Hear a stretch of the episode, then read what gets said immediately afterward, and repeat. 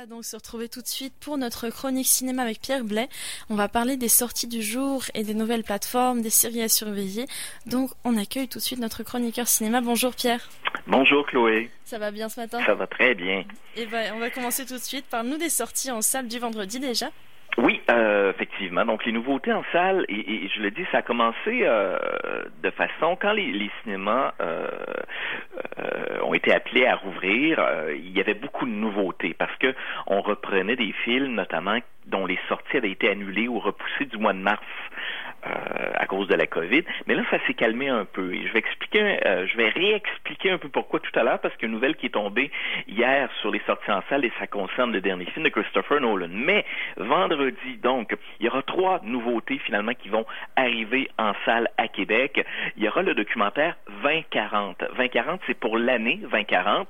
C'est un documentaire d'un Australien qui s'appelle Damon Gameau, euh, qui avait déjà nagé dans le documentaire auparavant. Et dans ce film, il en scène. On le voit avec sa petite fille, sa fille, mais qui est très jeune, et qui est très concernée par l'avenir de la planète. Et là, lui, il se dit, OK, mais quand elle va avoir environ 25 ans, à quoi va ressembler la planète Terre? Et là, il se dit que de façon très de, il va se mettre en quête, en fait, d'informations pour nourrir sa fille qui s'interroge, mais dans un but de montrer à sa fille qu'il y a des solutions à des problèmes qu'on vit présentement. Donc, c'est un documentaire extrêmement optimiste sur l'avenir de la planète. Donc, lui, il va parcourir le monde, il va aller voir ce que des gens ont mis en place pour des solutions dans différents domaines, notamment l'aquaculture. Donc, comment on risque de nourrir une partie de la planète en faisant de l'agriculture, mais dans l'océan.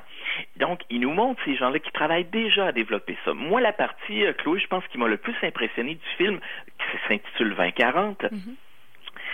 c'est dans des bidonvilles en Asie, où on retrouve réellement des, des, des, des, maisons de fortune avec des toits de tôle et où on installe sur chacune d'elles un panneau solaire, nouveau genre, interconnecté avec son voisin, qui fait en sorte qu'en très très peu de temps, avec l'alimentation justement de l'énergie solaire, on peut se débrouiller, avoir sa propre électricité à la maison, mais aussi parce que c'est interconnecté d'une façon très particulière. Puis je suis pas électricien, puis je vous ferai pas un cours ce matin là-dessus. J'avais déjà de la difficulté à comprendre, mais de voir justement ce qu'ils ont inventé pour que quand vous n'utilisez pas l'électricité qui vient du panneau solaire, c'est le voisin qui récupère cette, cette électricité-là. Donc, il n'y a comme pas de perte et ça peut justement brancher l'ensemble d'un village. Vous allez dire, ça ressemble à ce qu'on vit présentement. On est branché avec, avec Hydro-Québec, avec les fils, mais c'est vraiment une, nouvelle technologie qui s'implante dans certains pays qui ont des bidonvilles. Donc, ça s'appelle 2040. Autre film qui arrive vendredi, c'est une comédie dramatique qui s'appelle je suis là. Mais le je suis là est précédé d'un hashtag. Pourquoi? Parce que ça m'enseigne un personnage qui est joué par Alain Chabat, qu'on connaît bien pour les comédies. Hein. Euh, là, il joue le rôle d'un homme euh, ses enfants sont rendus grands, il est propriétaire d'un restaurant, mais il s'ennuie un peu, il est accro aux réseaux sociaux, aux sites de rencontres, et il va justement par l'entremise d'un réseau social, faire la rencontre d'une Sud-Coréenne qui va réellement euh, la, le hanter, je dirais, et il va vouloir éventuellement la rencontrer et aller en Corée du Sud. C'est une comédie parce que par moments le film est très léger. Mm. Euh, Alain Chabat est capable de nous faire rire, mais c'est un film aussi qui a un propos sur notre façon d'entretenir nos liens sociaux qui sont devenus euh, je dirais pas la majorité du temps, quand même pas, mm-hmm. mais une bonne partie du temps virtuelle. Donc, c'est une comédie euh, un peu douce amère, je dirais, de ce côté-là. Ça s'appelle Je suis là, précédé d'un hashtag, donc hashtag Je suis là. Le troisième et dernier film à prendre l'affiche vendredi en salle, c'est une coproduction entre la France et le Québec. Ça s'appelle Pompéi. C'est un film assez étrange. Euh, on est réellement dans un bled perdu. Euh, un peu désertique, avec des vieilles bagnoles rouillées. Et là, la grande majorité des personnages du film, ce sont des adolescents et des enfants. Les deux personnages principaux sont joués par Vincent Rottier et Alyosha Schneider, Qui est Alyosha Schneider? C'est le frère de Neil Schneider, qui mhm. vivait au Québec avant et dont la carrière cinématographique va de mieux en mieux. Et lui, Alyosha, son personnage, il va tomber amoureux d'une jeune fille qui arrive, qui arrive dans ce petit bled perdu et qui va venir un peu détruire cette amitié-là entre les deux personnages principaux. On est presque dans le film d'anticipation parce qu'on se dit, est-ce qu'on est dans un futur rapproché où la société est comme tombée en déclin parce que réellement, on a l'impression d'un décor un peu à la Mad Max par moment. J'exagère évidemment, mais quand même, on est un peu dans ce ton-là. Je vous rappelle, c'est une coproduction avec le Québec et ça s'intitule Pompéi. Enfin, pour vendredi, comme dans bien des cinémas, le CLAP présente des classiques qu'on aura peut-être envie de revoir, surveiller les programmations, mais entre autres, Batman de Christopher Nolan sera présenté, ainsi que Le Hobbit de Peter Jackson. Oh, intéressant ça, on revient sur des classiques. Ben voilà. Ouais, ça, ça, ça c'est pas mal du tout. Et puis, euh, je pense que c'est pas mal ça pour les sorties de la semaine. Oui, exactement. Puis la semaine dernière, tu te souviens, je te parlais d'une nouvelle série américaine euh, qui était offerte sur une plateforme. C'est Le meilleur des mondes. Puis je te disais, euh, Peacock, c'est une nouvelle plateforme. Puis je savais pas trop c'est quoi. Hein? Oui, bah, elle, elle, a été lancée le 15 juillet, je crois, un truc comme ça. En plus, voilà. quand on ben, avait parlé, c'était tout récent. Après l'émission, j'ai été googler Peacock en savoir davantage. Et ce qui va faire concurrence à Netflix, à HBO, Amazon, Apple, et il y en a d'autres, c'est Peacock qui est euh, une propriété de Universal, le studio de cinéma, et aussi du réseau de télévision NBC. Donc, c'est des gros joueurs qui sont derrière ça et qui viennent s'ajouter à une offre de plateforme déjà, déjà très grande. Il, va avoir des, ça va faire des victimes, hein, tout ça. Hein. Ils pourront pas tous survivre et se faire compétition euh, les unes contre les autres ces plateformes en demandant aux gens de s'abonner puis de, au coût de 10 dollars par mois. Dans le cas de Peacock, c'est 10 dollars par mois, mais si vous acceptez de regarder les films ou les émissions de télé, les séries qui sont présentées sur la plateforme avec publicité, c'est gratuit. Ok, alors là on est sur du, on est sur du très très lourd là. Ouais.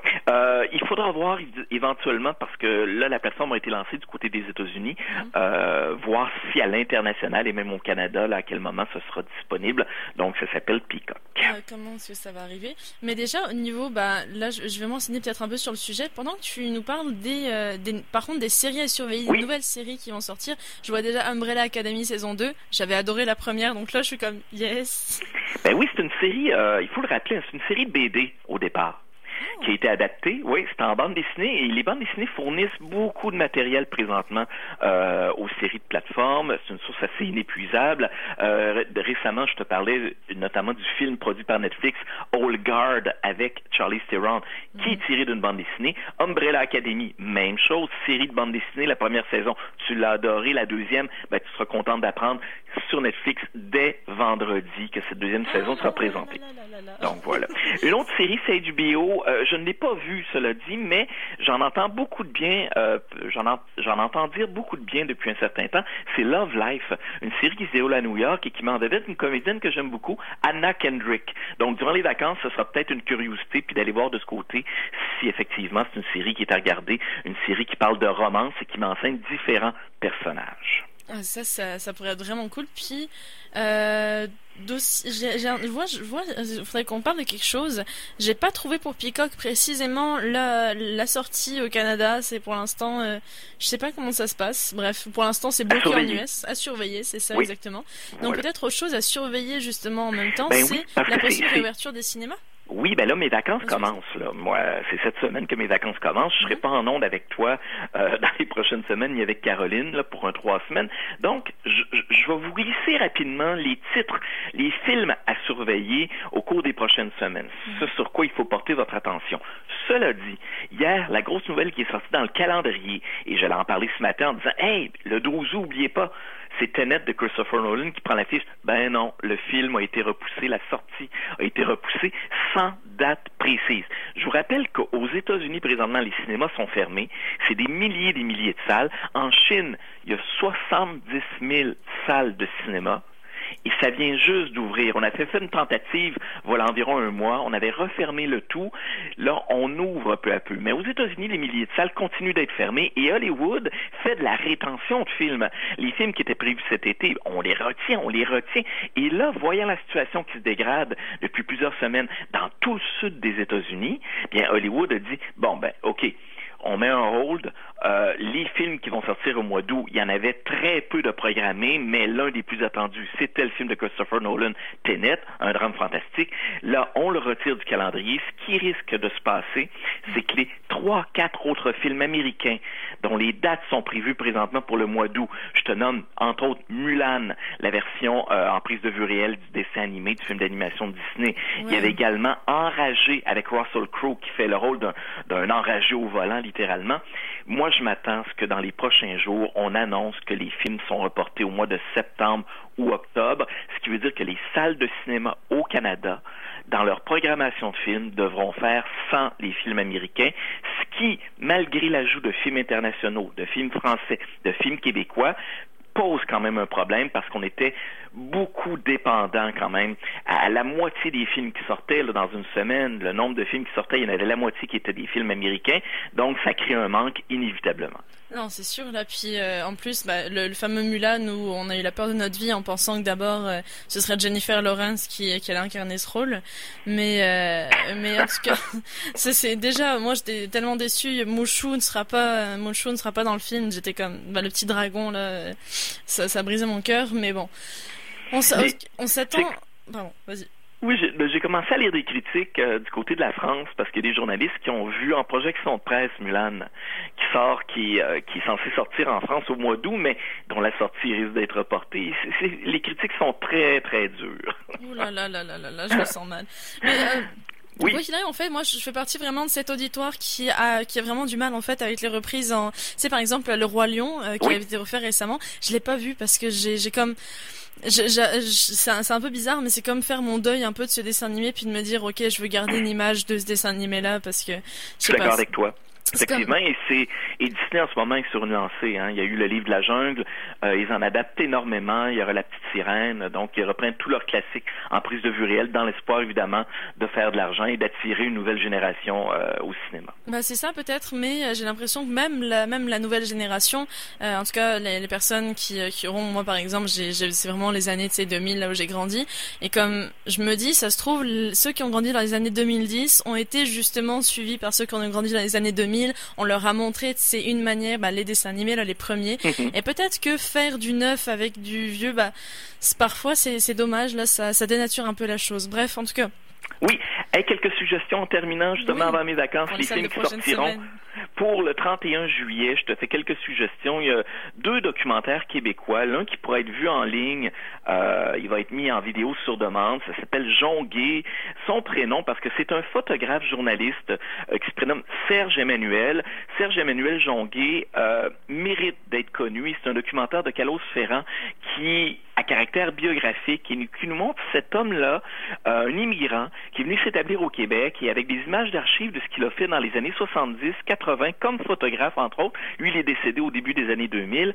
On nous montre son parcours. C'est quelqu'un d'engagé qui a travaillé pour le milieu syndical, qui s'est intéressé aux immigrants qui venaient s'établir au Québec, qui les a immortalisés en photo et qui s'est intéressé aussi à la cause autochtone.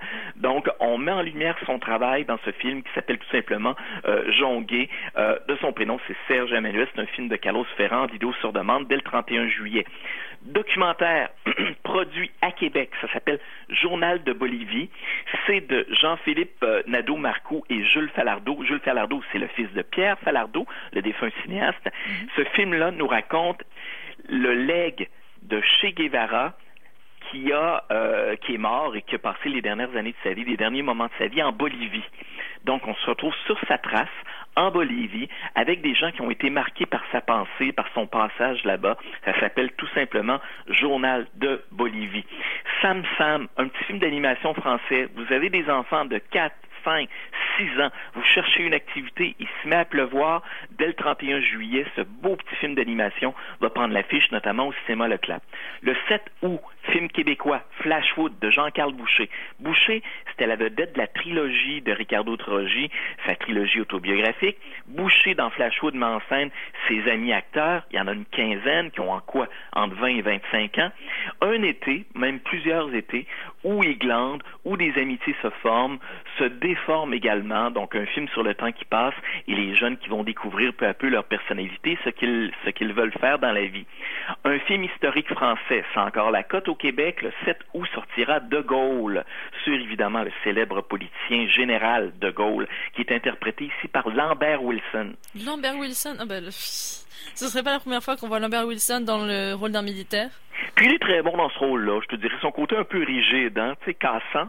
Euh, et, j'ai eu l'occasion de voir le film de Gaulle. Euh, et, c'est un film qui est intéressant qu'évidemment, on en apprend un peu sur le moment où les Allemands, où l'occupation s'est faite en France et où De Gaulle est allé en Angleterre pour préparer évidemment la, résistance, euh, mais c'est très, très, très classique c'est la biographie historique de guerre euh, classique. La, surprise du film, c'est pas une surprise, je sais à quel point elle est talentueuse, mais c'est celle qui joue son épouse, c'est Isabelle Carré, qui est tout à fait formidable dans le film. En terminant, euh, il y aura un documentaire qu'il faut voir avec tout le mouvement MeToo qui, euh, ces dernières années, puis en ce moment on en parle encore, euh, a mis en lumière les agressions qu'ont pu subir des femmes, puis des hommes également, et, et, des agressions dont plusieurs préfèrent se taire, mais qui là, on donne la parole à ces gens-là. Il y a un documentaire qui s'appelle Femmes, Femmes au pluriel, où ils ont voyagé dans plus d'une cinq. Les réalisateurs ont voyagé, dont, dont Yann Arthus Bertrand, qu'on connaît pour ses photographies. Anastasia et Yann Arthus Bertrand, oui. Voilà. Euh, ils ont voyagé dans une cinquantaine de pays et tout le film donne la parole à des femmes qui vont raconter leur sexualité, leur quotidien, leurs amours, quelquefois de façon très crue. Euh, très, c'est un film qui est très très touchant, euh, qui qui, a juste une méthode, je vous dirais, de la façon dont ça se passe, c'est réellement des témoignages à la caméra. Donc, ça devient peut-être un peu redondant d'un point de vue visuel, mais les témoignages sont tellement troublants que je te dirais que l'heure et demie à regarder ce film-là, qui est très poignant, vaut réellement le détour. Ça s'appelle Femme et ça prendra l'affiche le 14 août prochain au cinéma Le Cap. Ça fait le tour. Eh ben, écoute, c'est vraiment génial. C'est euh, franchement là, il y a tellement de sorties. Même moi, je sais même plus où donner de la tête. Je crois que je dois prendre des vacances juste pour aller au cinéma puis regarder toutes les séries que tu m'as tu m'as compté. En tout cas, bah Pierre, je te remercie beaucoup. Ben merci. Puis euh, moi, je vous retrouve euh, à la quelque chose comme la mi-août. Puis on, on, aura des informations justement sur ce qui se passe du côté des États-Unis, puis à quel point le calendrier euh, est affecté par ce qui se passe là-bas pour les sorties repoussées, tout ça. Oh, bah là, ça va avancer parce que je pense que dans bientôt ils vont tourner un documentaire sur les manifestations contre les masques. Ça, ça sera intéressant aussi. Mais en tout cas. Euh, je te souhaite de belles vacances. Prends bien soin de toi. Puis merci pour tous ces beaux conseils que tu nous donnes et à chaque fois que tu nous donnes des, belles chroniques cinéma. Ben, merci pour ta présence en ondes. Tu fais très bien ça en remplacement de Caroline. Ça a été un plaisir. Vraiment, vraiment un plaisir, vraiment adorable. Merci beaucoup. Passe une belle journée et de belles vacances. Bye bye. Bye bye.